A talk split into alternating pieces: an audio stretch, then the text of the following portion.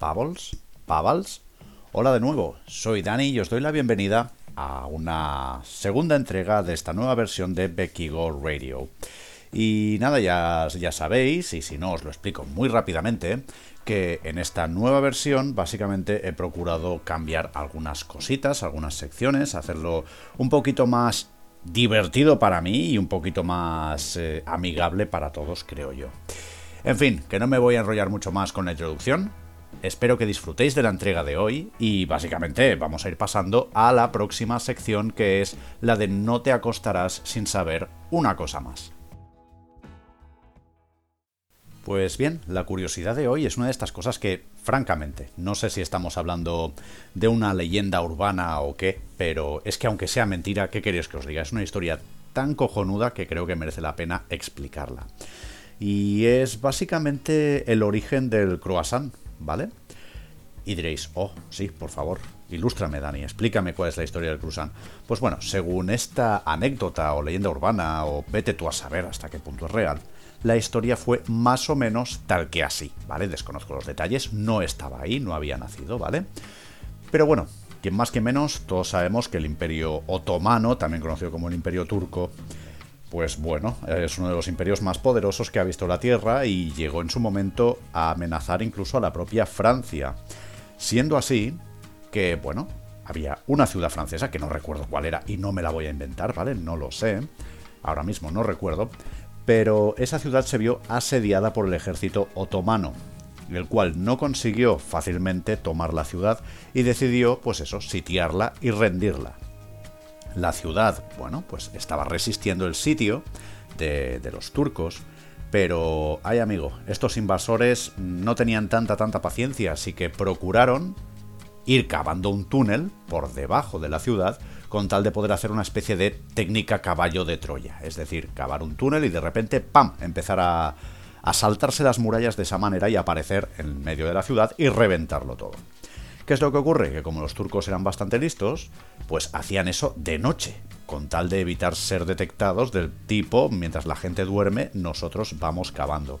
Pero ¿qué es lo que ocurre? Que hay un sector profesional que por las noches está despierto o que madruga mucho, por decirlo de alguna manera, como son los panaderos. Y al parecer, esta gente, mientras estaba en sus hornos preparando el pan, pues oyó ruidos debajo de tierra. Decía, ¿pero qué pasa aquí? Total, que dieron el aviso a la guardia, la guardia descubrió la estratagema de los turcos y pudieron detener su avance de esta manera, pudieron boicotear el plan turco. ¿Qué es lo que ocurrió? Que los panaderos de la ciudad, para conmemorar ese hecho, crearon una nueva pasta con forma de media luna, que irónicamente es el símbolo de Turquía, para conmemorar esa victoria moral. Y no sé hasta qué punto es verdad o no, pero ¿qué queréis que os diga? Si no es verdad, debería serlo. Y empiezo ya la sección de... El mundo te espera, Sí, sí, tenía mis dudas de que se llamara así, sí. Eh, disculpad, es que es todo muy nuevo para mí, ¿vale? Pues eso. en esta sección, básicamente, intento compartir con vosotros. Es más o menos lo que antes era la sección de montañismo. Y de hecho, yo os voy a hablar de montañismo también. Pero así como que lo tengo abierto para poder hablar de otros temillas, ¿vale?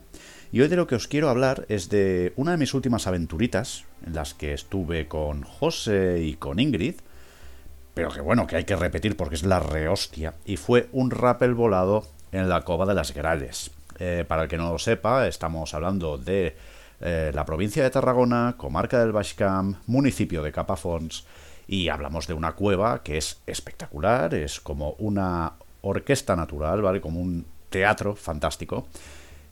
Y en este caso el rappel se realiza desde la parte superior. Estamos hablando de un rappel que es absolutamente volado y que creíamos que era de 60 metros, pero que realmente es de 40. Sea como sea, es una barbaridad de rappel. Nunca, eh, al menos hasta el momento, he hecho un rappel más espectacular que ese, más expuesto. La verdad es que se te ponen de corbata. Y ojo, porque eh, no pretendo con esto daros envidia, sino básicamente daros un consejo. Y es que fijaos qué cosa cometimos un fallo de novatos bastante grave José y yo, y es que nos dejamos los guantes en la furgoneta.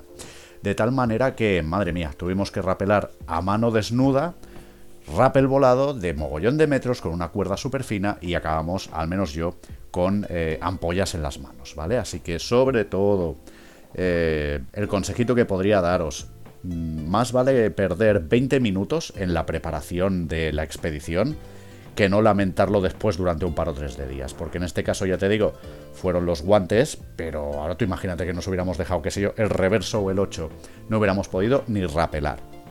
Aprovecho también para comentar que el rappel es una operación que requiere un entrenamiento, requiere eh, pues una formación, ¿vale? Especializada, así que por favor, entiendo que todos tenemos muchas ganas de montaña, todos queremos hacer cosas muy chulas y tal, que hemos visto por Insta y que hemos visto en YouTube, pero por favor no hagamos nada para, para lo que no nos consideremos preparados porque nos estamos jugando el pellejete.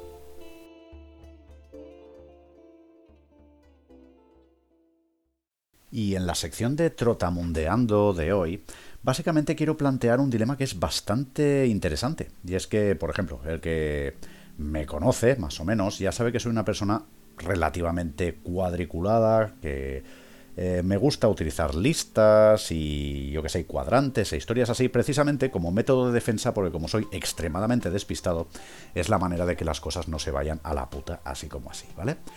¿Y esto qué tiene que ver con los viajes? Pues que, bueno, hay veces cuando uno hace una escapada de varios días y tal, que yo qué sé, hay como dos maneras de plantearlo, ¿no? Está la manera de eh, vamos a calcular entre comillas al milímetro y la de, bueno, vamos a dejar que el camino elija eh, los pasos que damos y en qué orden y en qué tiempos.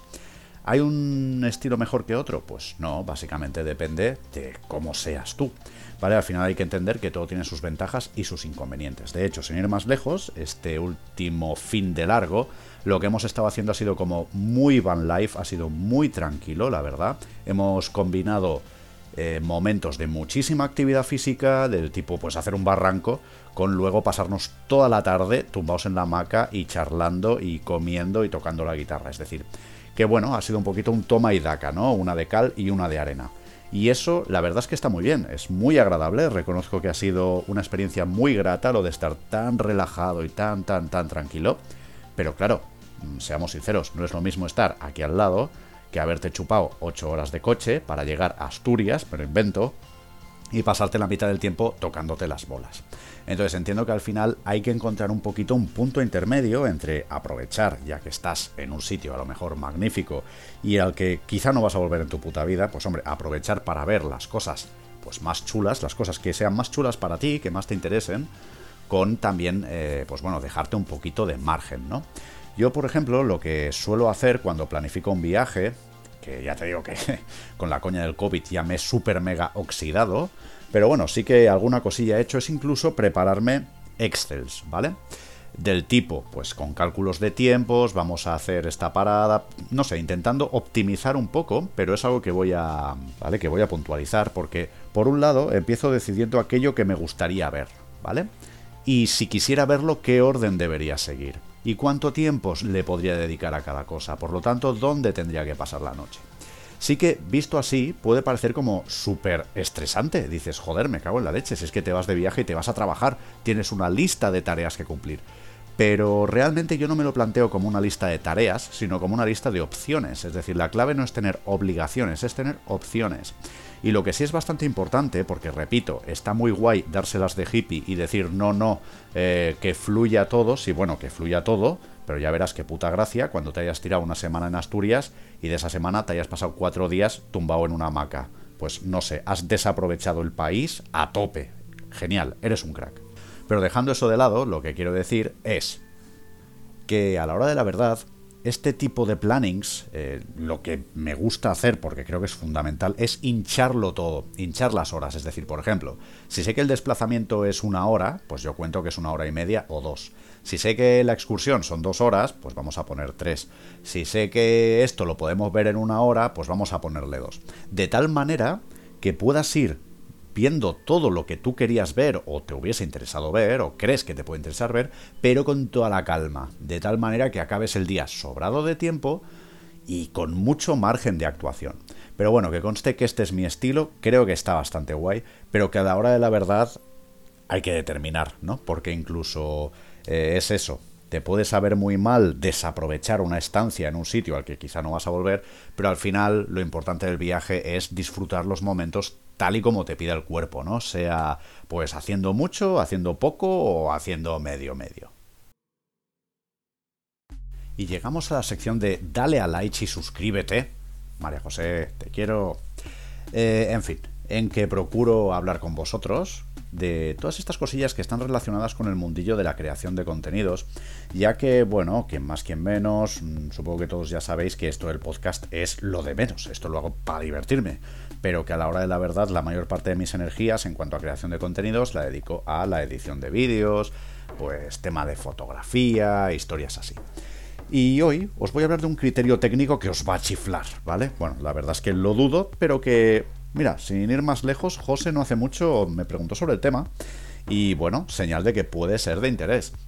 Y es, ¿qué cojones son los FPS en el vídeo? Estamos hablando de un criterio audiovisual. Los FPS es lo que en inglés se llama frames per second o cuadros por segundo o imágenes por segundo. ¿Eso qué significa? Cuando tú grabas un vídeo, realmente, por decirlo de alguna manera, digamos que el vídeo realmente, ¿os acordáis de cuando hacíamos dibujitos en un blog de notas y luego pasábamos todas las hojas y parecía que se movía? Pues entre comillas, cuanto más rápido pasabas todas esas hojas del blog de notas, más frames por segundo tenías. En el fondo viene a ser eso. Es decir, realmente digamos que un vídeo es una serie de fotos sacadas tan rápidas que generan esa eh, impresión, esa ilusión de movimiento, que además está acompañado de audio, pero eso ya es otro asunto. Sea como sea, los frames por segundo son básicamente eso, la cantidad de imágenes que se reproducen por segundo. A nivel técnico, supongo que ya sabéis que incluso los vídeos que grabas con el móvil puedes elegir cuántos frames por segundo, em, pues eso, a cuántos frames por segundo grabar.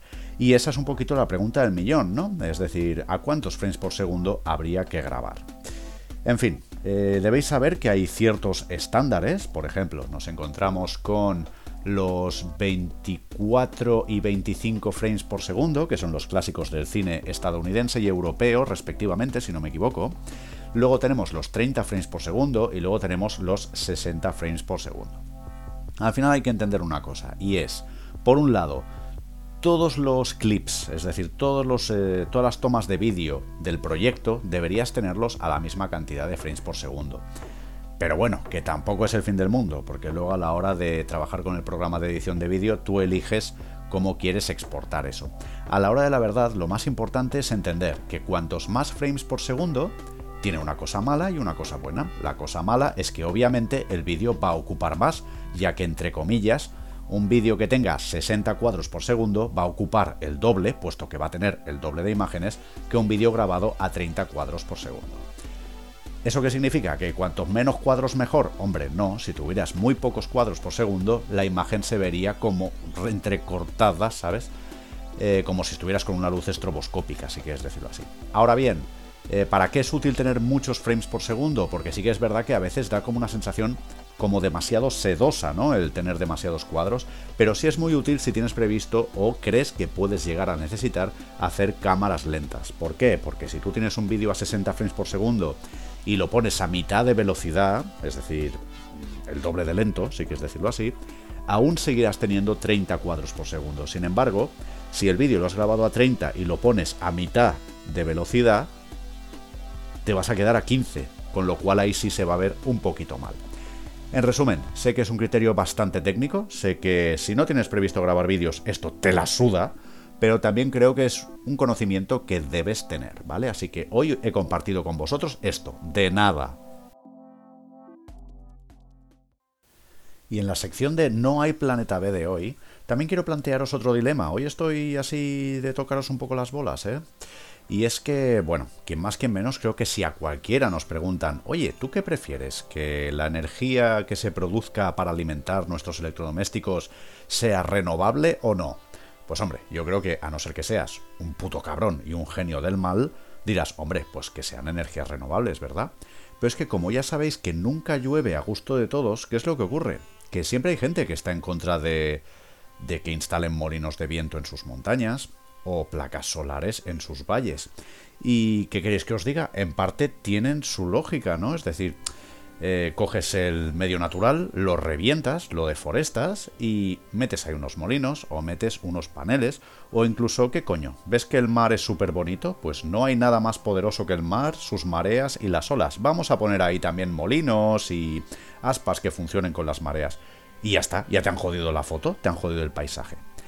Y no sé, no sé qué pensáis vosotros, pero al final hay que entender que todo no se puede tener. Es decir, si queremos tener cada vez más consumo eléctrico, que quizá habría que plantearse hasta qué punto es necesario, pues eso, eh, si no somos capaces de ser autosuficientes y queremos energía y además queremos que sea limpia, pues hay que entender que esto ocupa un lugar en el monte, ¿vale? Que los molinos se instalan donde sopla viento y eso suele ser en zonas montañosas.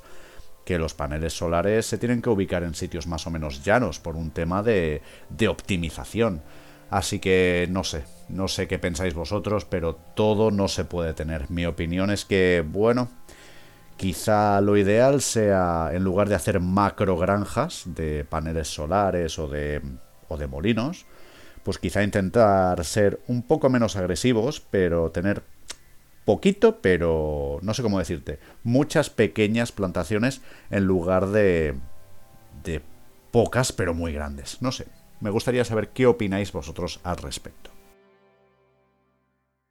Y bien, bienvenidos a Bekigo World. Madre mía, cuidado, Portaventura tiembla. No, ahora en serio. En esta sección básicamente os cuento cosillas que tienen que ver con el proyecto Bekigo y que a lo mejor os pueden interesar como descuentos en la tienda. Por cierto, no hay esta semana. O cosas así.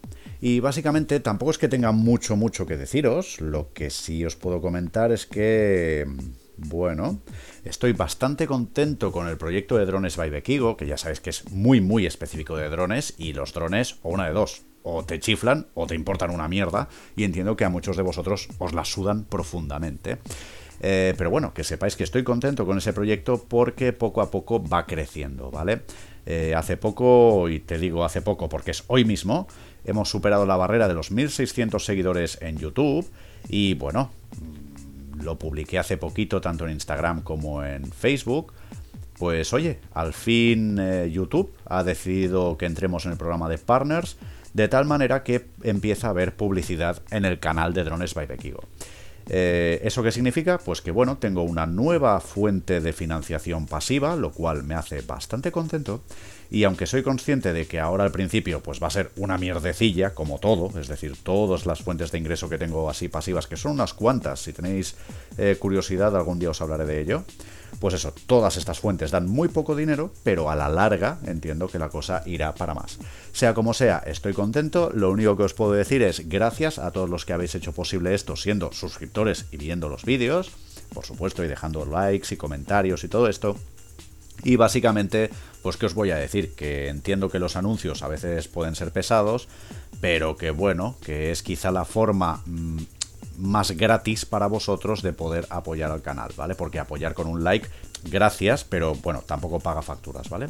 Y entiendo que a lo mejor hacer un donativo en paypal.me barra bequigo, pues no le sale de los huevos a nadie, y hacerse Patreon, pues entiendo que no es para todos, que aprovecho y lanzo un fuerte abrazo a mis Patreon. Eh, por eso os digo que, bueno, ya que hay herramientas de apoyar el proyecto de forma activa y obviamente muy poca gente decide hacerlo, pues tengo que buscar otras formas más pasivas. Entonces, ¿qué queréis ayudar? Pues muy simple, no os voy a pedir que hagáis clic en los anuncios ni mucho menos, a no ser que os interesen realmente. Pero si tenéis un minutillo, estáis viendo vídeos del canal y os lo podéis permitir, pues no saltéis el anuncio que al final, que es 10 segundos más, 10 segundos menos, pues aunque parezca que no, estáis ayudando con eso. Así que desde ya, muchas gracias a todos. Y llegamos ya a la sección de Conoces a Ted, que es básicamente, digamos que prácticamente el final del podcast, y en el que procuro compartir con todos vosotros cuentas de, yo qué sé, de lo que sea, páginas web o cuentas de Instagram o canales de YouTube que considere que merezcan vuestra atención, ¿vale? Y hoy os quiero hablar de una chica que no tengo el placer de conocer personalmente, pero que me parece un artista como la copa de un pino y que si no la seguís en Instagram ya estáis tardando, ¿vale? En este caso hablamos de Alba Canta la Piedra, que la podéis encontrar como albaricoque barra baja ACG, Alfa Charlie Golf ¿Y qué queréis que os diga? Eh, yo la descubrí un poco de casualidad, de hecho creo que se hizo bastante famosa con el tema de la pandemia, porque ya no es tanto que sea una muy buena ilustradora, sino que me pareció genial su capacidad para plasmar eh, conceptos. Es decir, de hecho creo que ha sido hoy mismo que ha sacado su libro con todos los eh, planteamientos que generaba mediante stories. De, hecho, si no me equivoco, se llama Tú preguntas, yo dibujo. Y la verdad es que, en serio, si tenéis un minutillo, si apreciáis el arte de alguna manera, y mira que yo no me considero precisamente un tío súper mega cultural, reconozco que es espectacular. Es decir, algunas de sus ilustraciones son brutales y ya os digo, no porque sean técnicamente muy buenas, que no dudo que la chica pueda dibujar técnicamente muy bien, sino por cómo es capaz de plasmar conceptos como la amistad, la inseguridad, la seguridad, la muerte, eh, la felicidad, cómo puede plasmarlo con muy pocas líneas y sin palabras, ¿vale? Así que ya os digo, si tenéis el más mínimo minuto libre, ya estáis tardando en entrar a Instagram y seguir a albaricoque barra baja ACG Alba Canta la Piedra. Lo vais a flipar palabra. Y llegamos ya a la última sección del podcast que es Desfasando la Onda y en que básicamente comparto con vosotros pues movidas bastante chungas que me pasan por la cabeza. Bueno, nada grave, ¿eh? pero cosas que dices, madre mía, tío. Eh, y en el caso de hoy vamos a hablar de agujeros negros y del Big Bang. Mm, ¿Vale? Pero en este aspecto, como debo cuidar a mis Patreons, porque me debo a ellos, entended que esta sección es solo para ellos. ¿De acuerdo? Hasta ahora.